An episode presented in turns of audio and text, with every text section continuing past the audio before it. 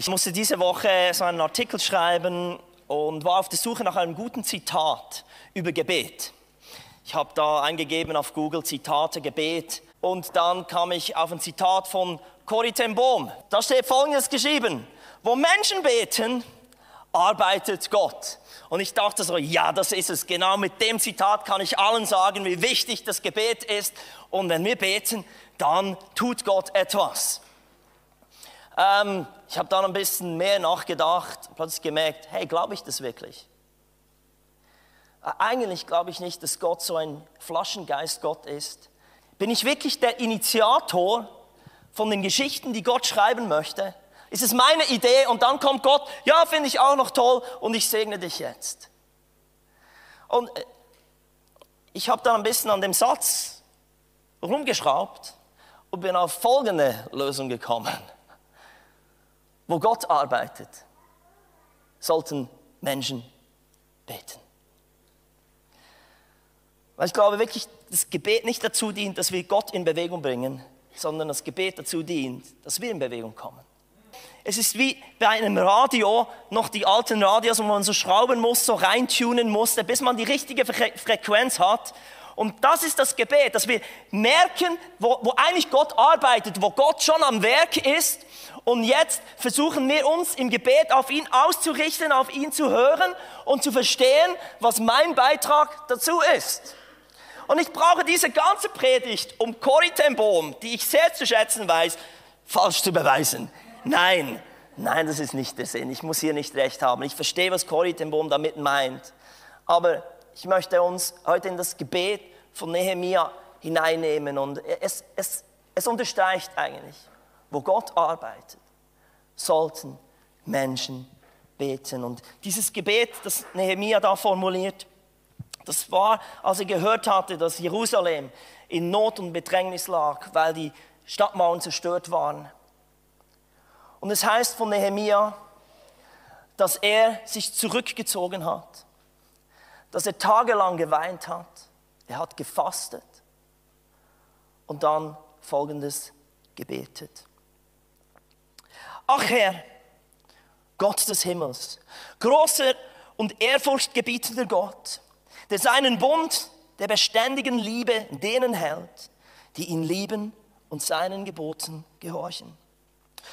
Hör mir doch bitte zu und sieh herab. Öffne deine Ohren für das Flehen deines Dieners.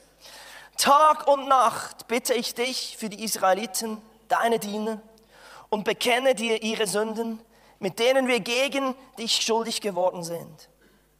Auch meine Familie und ich haben gesündigt. Wir haben böse gegen dich gehandelt und deine Gebote, Vorschriften und Gesetze nicht befolgt, die du uns durch deinen Diener Mose gegeben hast. Denk daran, was du deinem Diener Mose mitgegeben hast. Wenn ihr untreu seid, werde ich euch unter die Völker zerstreuen. Doch wenn ihr zu mir zurückkehrt und meine Gebote haltet, so werde ich euch, selbst wenn ihr an die Enden der Erde vertrieben seid, von dort, äh, von dort sammeln und euch an den Ort bringen, den ich erwählt habe, damit mein Name dort verehrt wird. Und den letzten Vers können wir alle zusammen laut lesen. Sie sind ja deine Diener und das Volk, das du durch deine große Kraft und mit deiner starken Hand erlöst hast. Sorry, das ist nicht der letzte Satz. Jetzt kommt er. Ach Herr, Erhöre mein Flehen und das Flehen aller, die dir bereitwillig und voll Ehrfurcht dienen. Lass mich doch heute Erfolg haben und hilf, dass der König mir gnädig ist. Ich war nämlich der Mundjack des Königs. Das ist noch so ein Nebensatz. In der Predigtvorbereitung bin ich über das Wort Erfolg gestolpert. Weil Erfolg ist nicht etwas, worüber man in der Kirche spricht. Es ist auch nicht so offensichtlich das Thema der christlichen Botschaft. Denn hier geht es um Bescheidenheit. Es geht um Großzügigkeit gegenüber anderen. Es geht darum, um Nächstenliebe, anderen zu dienen, sich zu verschenken, selbstlos zu sein. Das ist doch die Botschaft des Evangeliums. Aber ich liebe das Nehemia den Mut hatte, zu sagen, Herr, schenk mir heute Erfolg. Wann hast du das letzte Mal Gott für Erfolg gebetet? Und ich glaube, dass Nehemiah verstanden hat, dass Gott sich wünscht, dass er Erfolg hat. Denn Erfolg, wenn Resultate sichtbar werden, das ehrt dann wiederum Gott. Ich habe euch eine Bibelstelle mitgebracht, die das beweist, dann ein paar Kapitel später, Nehemiah 6. Die Mauer wurde nach 52 Tagen, am 25. Tag des, Menu, des Monats Elul, fertig. Das war ein Riesenwunder. Als die feindlichen Völker rings um uns her das hörten, bekamen sie es mit der Angst zu tun. Aller Hochmut war ihnen vergangen, weil sie einsehen mussten, dass unser Gott es war, der dieses Werk vollbracht hätte. Und mit diesem Vers könnte man fast behaupten, ja, Corrie ten Boom hatte recht. Also, ich bete und Gott arbeitet dann. Er vollbringt es dann. Wenn wir Nehemias Gebet genau betrachten, dann wird offensichtlich, dass er nicht der Initiator dieser Geschichte war, sondern er hat gesehen, was Gott tut. Und er hat dann gebetet und sich ausgestreckt und gefastet und danach gefragt, Herr, was ist mein Beitrag dafür? Wie willst du mich ins Spiel bringen? Ich möchte euch das Schlüsselwort von diesem ganzen Gebet zeigen. Es steht auf der nächsten Folie. Ich habe sechs Wörter rot markiert. Diener, Diener, Diener, Diener, dienen. Es kam aus einer Haltung heraus vom Herr, was tust du gerade? Was bist du am Arbeiten? Und was kann ich jetzt dazu beitragen, unterstützen? Der Titel dieser Predigt lautet, die erfolgreichsten Menschen sind Diener. Ich habe nochmals eine Stelle aus Nehemia, Kapitel später. Der Gott des Himmels ist es, der uns Gelingen geben wird. Das sagt Nehemia. Und wir, seine Diener, werden ans Werk gehen und bauen. Also wer arbeitet jetzt? Nicht Gott, sondern Israeliten. Für euch aber, und das sagt er zu den Feinden, für euch aber gibt es keinen Anteil, keinen Rechtsanspruch, kein Andenken an Jerusalem. Wenn wir Teil von Gottes Erfolgsgeschichte werden, dann dann haben wir Teil von diesem Erfolg. Und wenn wir nicht mitdienen, dann werden wir leer ausgehen. Manchmal haben wir diese Idee, das ist meine Vorstellung, das soll mein Leben sein, das soll meine Karriere sein, das ist mein Traum und wir versuchen Gott zu involvieren. Aber das Umgekehrte ist eigentlich, wir sollten die Augen aufmachen. Was tut Gott? Und wie kann ich das unterstützen? Nehemia war nicht einfach ein sauguter Leiter. Nehemiah wird immer wieder als so der Leiter in der Bibel ähm, vorgestellt. Er war ein Diener. Das war seine Identität. Das war sein, sein Leben war ein Dienst. Er hatte nicht einen Anspruch zu leiten, sondern einen Anspruch zu dienen und damit Gott zu verherrlichen. Und es ist schon interessant, dass in Bibelkommentaren immer wieder davon gesprochen wird, dass Nehemiah ein Typus von Christus ist. Einer, der mit seiner dienenden Haltung als Diener dem Volk dient und dadurch wirklich dem Volk zum Aufblühen verhilft. Weil Jesus war ein Diener. Das war seine totale Identität. Da erklärte Jesus, meine Nahrung, für das lebe ich, heißt das. Meine Nahrung ist, dass ich den Willen Gottes tue oder dem Willen Gottes diene, der mich gesandt hat, um was? Um sein Werk und sein Werk vollende. Und hier definiert Jesus nicht nur, dass er ein Diener ist, sondern er definiert noch, was dienen bedeutet. Und wenn ihr etwas von dieser Predigt mitnehmt, dann möchte ich euch diese Definition geben. Die biblische Definition von dienen heißt vollenden. Nicht einfach ein bisschen mithelfen, sondern Christus kam zu dienen. Er hat das Werk vollendet. Er ging bis zum Schluss. Gott hatte eine Idee, dass ähm, Christus auf die Erde kommen soll, dass er die Menschheit erlösen soll. Und Jesus hat nicht nur ein paar armen Leuten geholfen, ein paar Kranke geheilt, sondern er hat das Werk vollbracht. Der Dienen heißt nur, heißt eigentlich nicht ein bisschen helfen, aushelfen, wie wir es manchmal denken, sondern etwas vollenden. Und Nehemia hat etwas verstanden, er hat gesagt, ich will erfolgreich sein, weil erfolgreich heißt, wir können die Mauer beenden.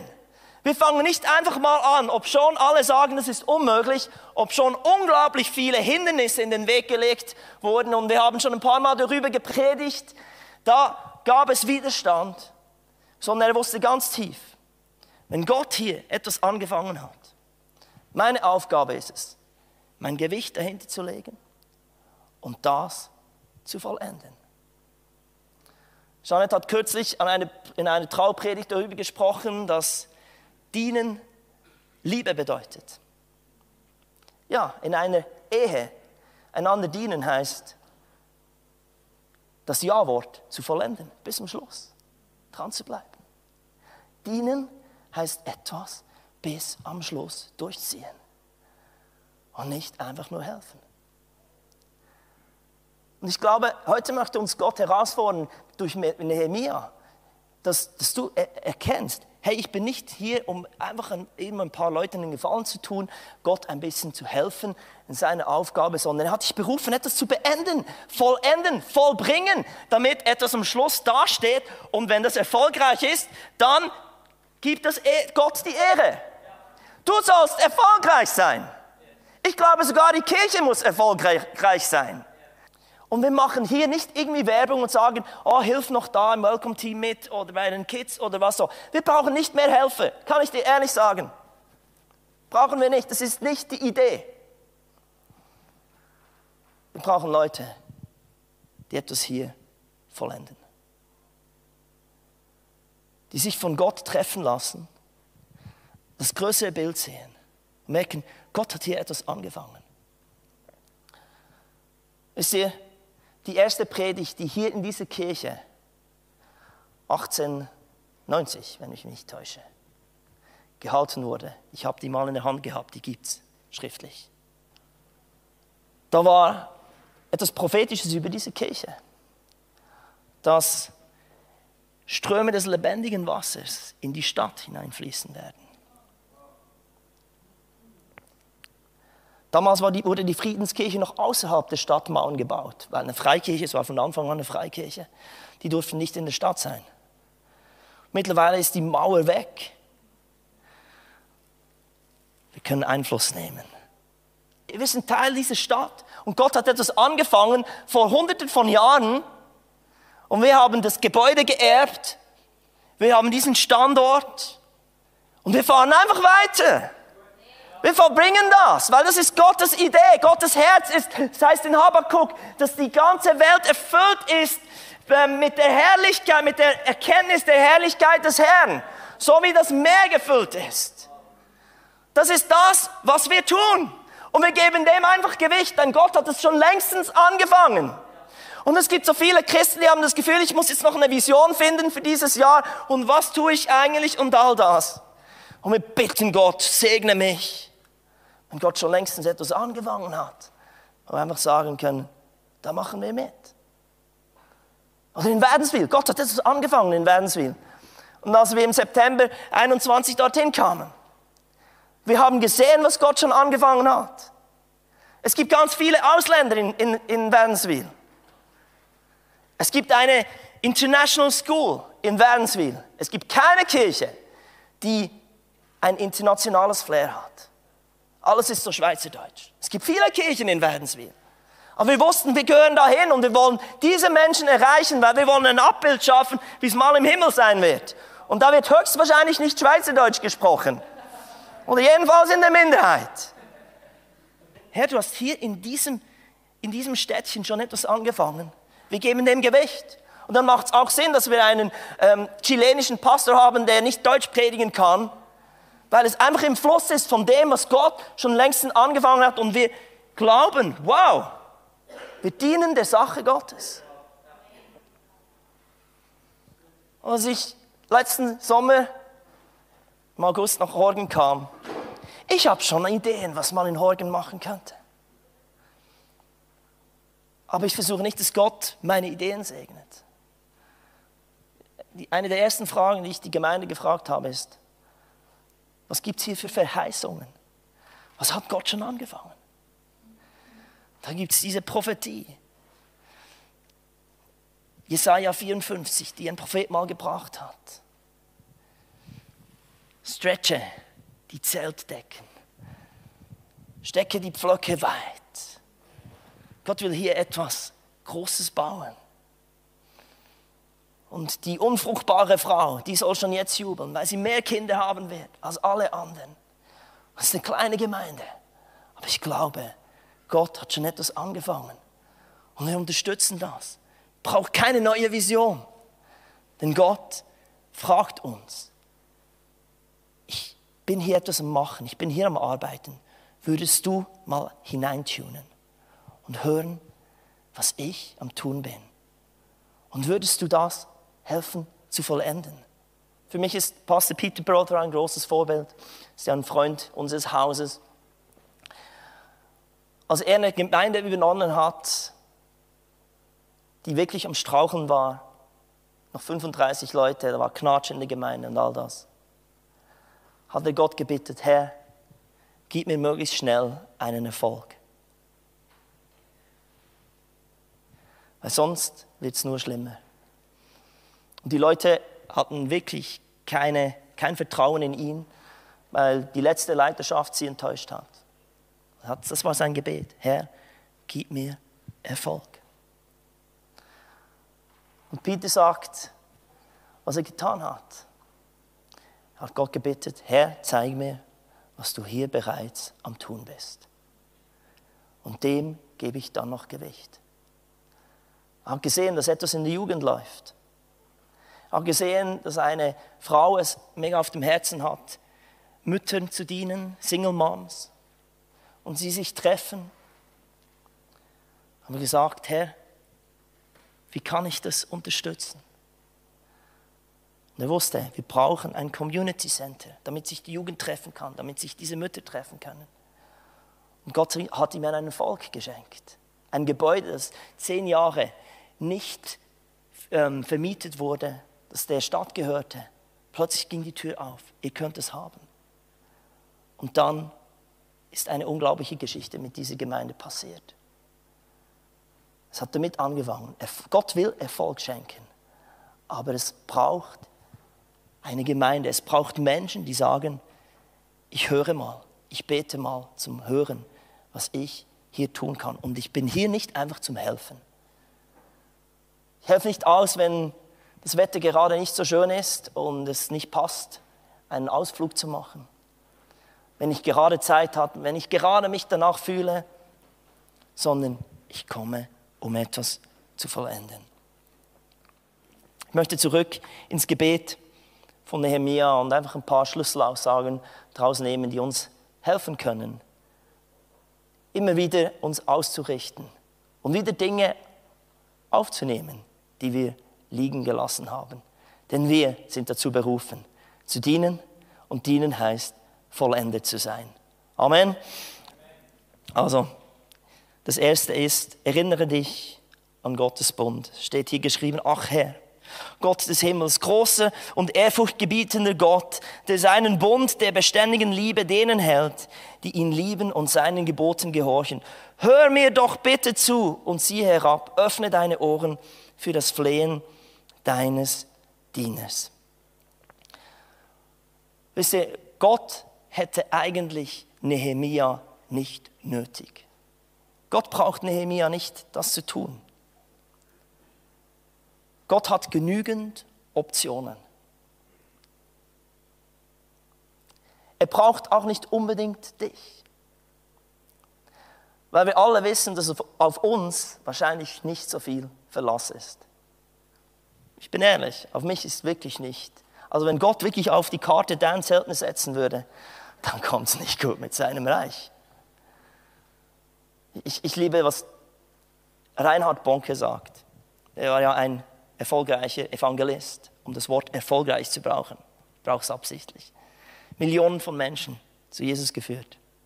Er hat mal Gott gefragt in einer Gebetszeit, Herr, wieso ich? Wieso hast du mich dazu berufen? Und wisst ihr, was er das Gefühl gehabt hat, was Gott zu ihm sagte? Du warst nicht meine erste Option. Ich habe zwei andere gefragt, dazu berufen. Und die haben es einfach nicht gepackt. Du warst einfach der Nächste. Und manchmal haben wir das, so das Gefühl, dass, dass wir so wichtig sind. Ich kann euch sagen, Gott ist nicht in einem Bund mit uns Menschen, ist in, in einem Bund mit seinem Wort. Welchen Vorteil hat man also davon, ein Jude zu sein und was nützt einem die Beschneidung? Damit hat man den anderen Menschen in jeder Hinsicht viel voraus. Allem voran hat Gott dem jüdischen Volk was? Sein Wort anvertraut. Zwar sind einige ihre eigenen Wege gegangen, aber was ändert das? Kann die Untreue dieser Menschen etwa Gottes Treue aufheben? Niemals! Gott steht auf jeden Fall zu seinem Wort auch wenn alle Menschen Lügner sind. Es heißt ja schon in der Heiligen Schrift, deine Worte, Gott, werden sich als wahr erweisen und du wirst siegen, wenn man dich verurteilen will. Also, das Krasse ist, Gott zählt nicht einfach auf dich, sondern Gott wird das tun, was er gesagt hat. Er hält sein Wort. Auch wenn wir nicht vertrauensfähig sind. Gott steht zu seinem Wort. Und das Einfachste ist, und ich liebe, dass das ähm, Nehemiah gebetet hat, er hat sich daran erinnert, an Gottes Bund. Und das Tolle ist, wir können immer wieder aufspringen, weil Gott zu seinem Wort steht. Und das hat nichts mit dir zu tun, sondern es ist deine Entscheidung, dich immer wieder auf dieses Gleis zu begeben, was Gott tut. Und deshalb kannst du ein Beender sein, ein Vollbringer. Auch wenn du das dir oft nicht zutraust und ehrlich sagen musst, wahrscheinlich wäre ich die dritte, vierte, fünfte Option. Gott steht zu seinem Wort. Und es ist in deiner Hand, wieder aufzuspringen. Und ich hoffe, dass dieses Gebet von Nehemiah dich heute daran erinnert, dass Gott nicht von seinem Plan abweicht. Es geht weiter, was Nehemiah getan hat. Er tat Buße. Tag und Nacht bitte ich dich für die Israeliten, deine Diener, und bekenne dir ihre Sünden, mit denen wir gegen dich schuldig geworden sind. Auch meine Familie und ich haben gesündigt. Wir haben böse gegen dich gehandelt und deine Gebote, Vorschriften und Gesetze nicht befolgt, die du uns durch deinen Diener Mose gegeben hast. Ist die Sünde wird in der Bibel als Zielverfehlung beschrieben. Wenn wir einfach nicht das tun, was Gott uns eigentlich gegeben hat, dann treffen wir das Ziel eben nicht. Es sind 14 Jahre vergangen zwischen Esra, der mit der zweiten Welle nach Jerusalem kam, bis Nehemia kam. In diesen 14 Jahren ist nichts gelaufen, ob schon Gott etwas angefangen hat. Aber die Leute, die dort waren, haben nicht gedient. Sie haben nicht das beendet, was Gott angefangen hat. Und deshalb musste Nehemia Buße tun für sein Volk und merkte, wir haben dich nicht ernst genommen, Gott. Wir haben unsere eigenen Ziele verfolgt, statt das zu vollbringen, was du eigentlich in meinem Leben, in unserer Gemeinschaft angefangen hast. Ich liebe, was Jesus sagt. Tut Buße, denn das Himmelreich ist nahe. so einfach wieder einzuspuren. Buße tun. Es tut mir leid, Herr. Und dann ist das Himmelreich wieder nahe. Du bist nicht weit von dem entfernt, vom Erfolgreichsein, von dem, was Gott eigentlich für dich vorhat. Eigentlich nur Buße tun. Das dritte, klammere dich an Gottes Verheißungen. Denk daran, was du deinem Diener Mose mitgegeben hast.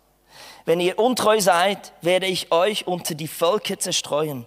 Doch wenn ihr zu mir zurückkehrt und meine Gebote haltet, so werde ich euch selbst wenn ihr bis an die Enden der Erde vertrieben seid, von dort sammeln und euch an den Ort bringen, den ich erwählt habe, damit mein Name dort verehrt wird. Sie sind ja deine Diener und das Volk, das du durch deine große Kraft und mit deiner starken Hand erlöst hast. Ich finde es toll. Nehemia vergegenwärtigt sich mit den Verheißungen Gottes. Er sagt es aber nicht nur zu sich selber. Es ist nicht so, ich sage es zu mir selber, yeah, yeah, und zum, sondern er erinnert Gott daran. Das sehen wir oft in der Bibel. Und er kämpft dafür und sagt, Herr, du hast doch das gesagt. Und ich, wisst ihr, ich bin auch immer wieder an dem Punkt, wo, wo Dinge zu schwer werden, wo ich das Gefühl habe, es ist nichts für mich. Und was ich dann hervornehme und wie ich dann anfange zu beten, ist mit der Bibel. Weil an, an dem kann ich festhalten. Und ich bete mit der Bibel. Das sind die Worte, das sind die Worte Gottes. Und ich sage, das, das hast du gesagt, das bin ich. Und deshalb glaube ich auch dafür. Und das, das vierte, flehe aufrichtig zu Gott. Denn Nehemiah sagte, ach Herr, erhöre mein Flehen und das Flehen aller, die dir bereitwillig und voll Ehrfurcht dienen. Lass mich doch heute Erfolg haben und hilf, dass der König mir gnädig ist. Ich war nämlich der Mundschenk des Königs. Was ich an Nehemiah liebe, ist, er fleht zu Gott. Er drückt wirklich aus, was in seinem Herzen ist. Es gibt viele Menschen, und dazu gehöre ich auch, es gibt viele Dinge, die ich denke, aber nie bete. Weil ich vielleicht denke, das ist nicht Gottes Wille. Ich denke auch dummes Zeugs, schmutziges Zeugs, böses Zeugs.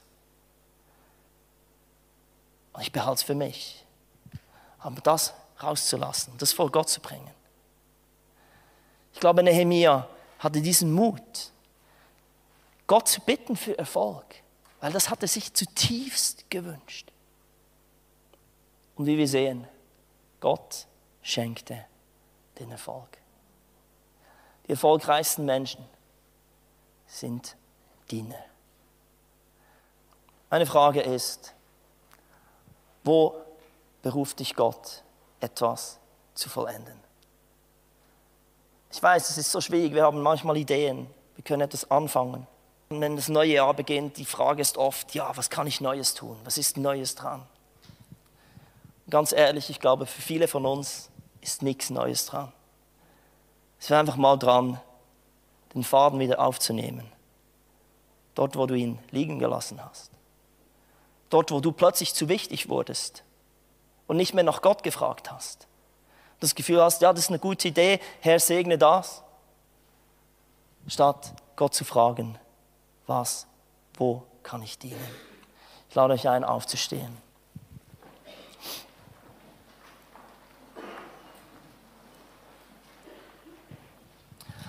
Ich lade euch ein, eure Hand aufs Herz zu legen, einfach einen Moment ehrlich vor Gott zu sein.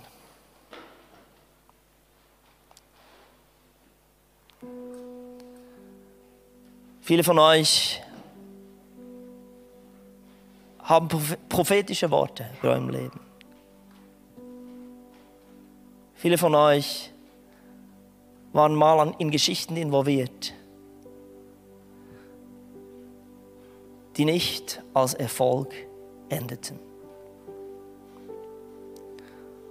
Und es ist so einfach, einfach zum nächsten zu springen oder zu pausieren und denken, es war nichts für mich, es sollen andere. Ich glaube, heute ist ein Moment, wo Gott sagt, nimm den Faden wieder auf. Ich will, dass du erfolgreich bist.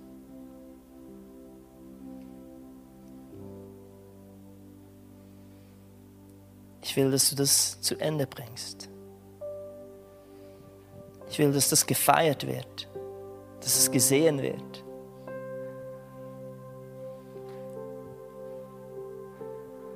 Ich glaube, dass wir heute, jeder von uns, eine Antwort geben muss. Dort, wo noch Dinge offen sind.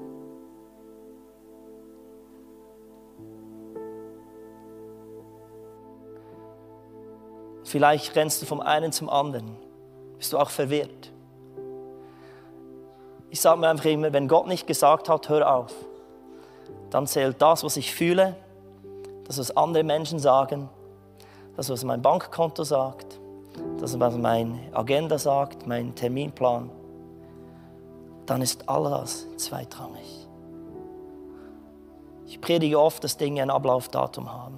Das ist ein wichtiges Slogan in unserer Gemeinde. Aber ich glaube, Gott sagt auch, wenn etwas fertig ist.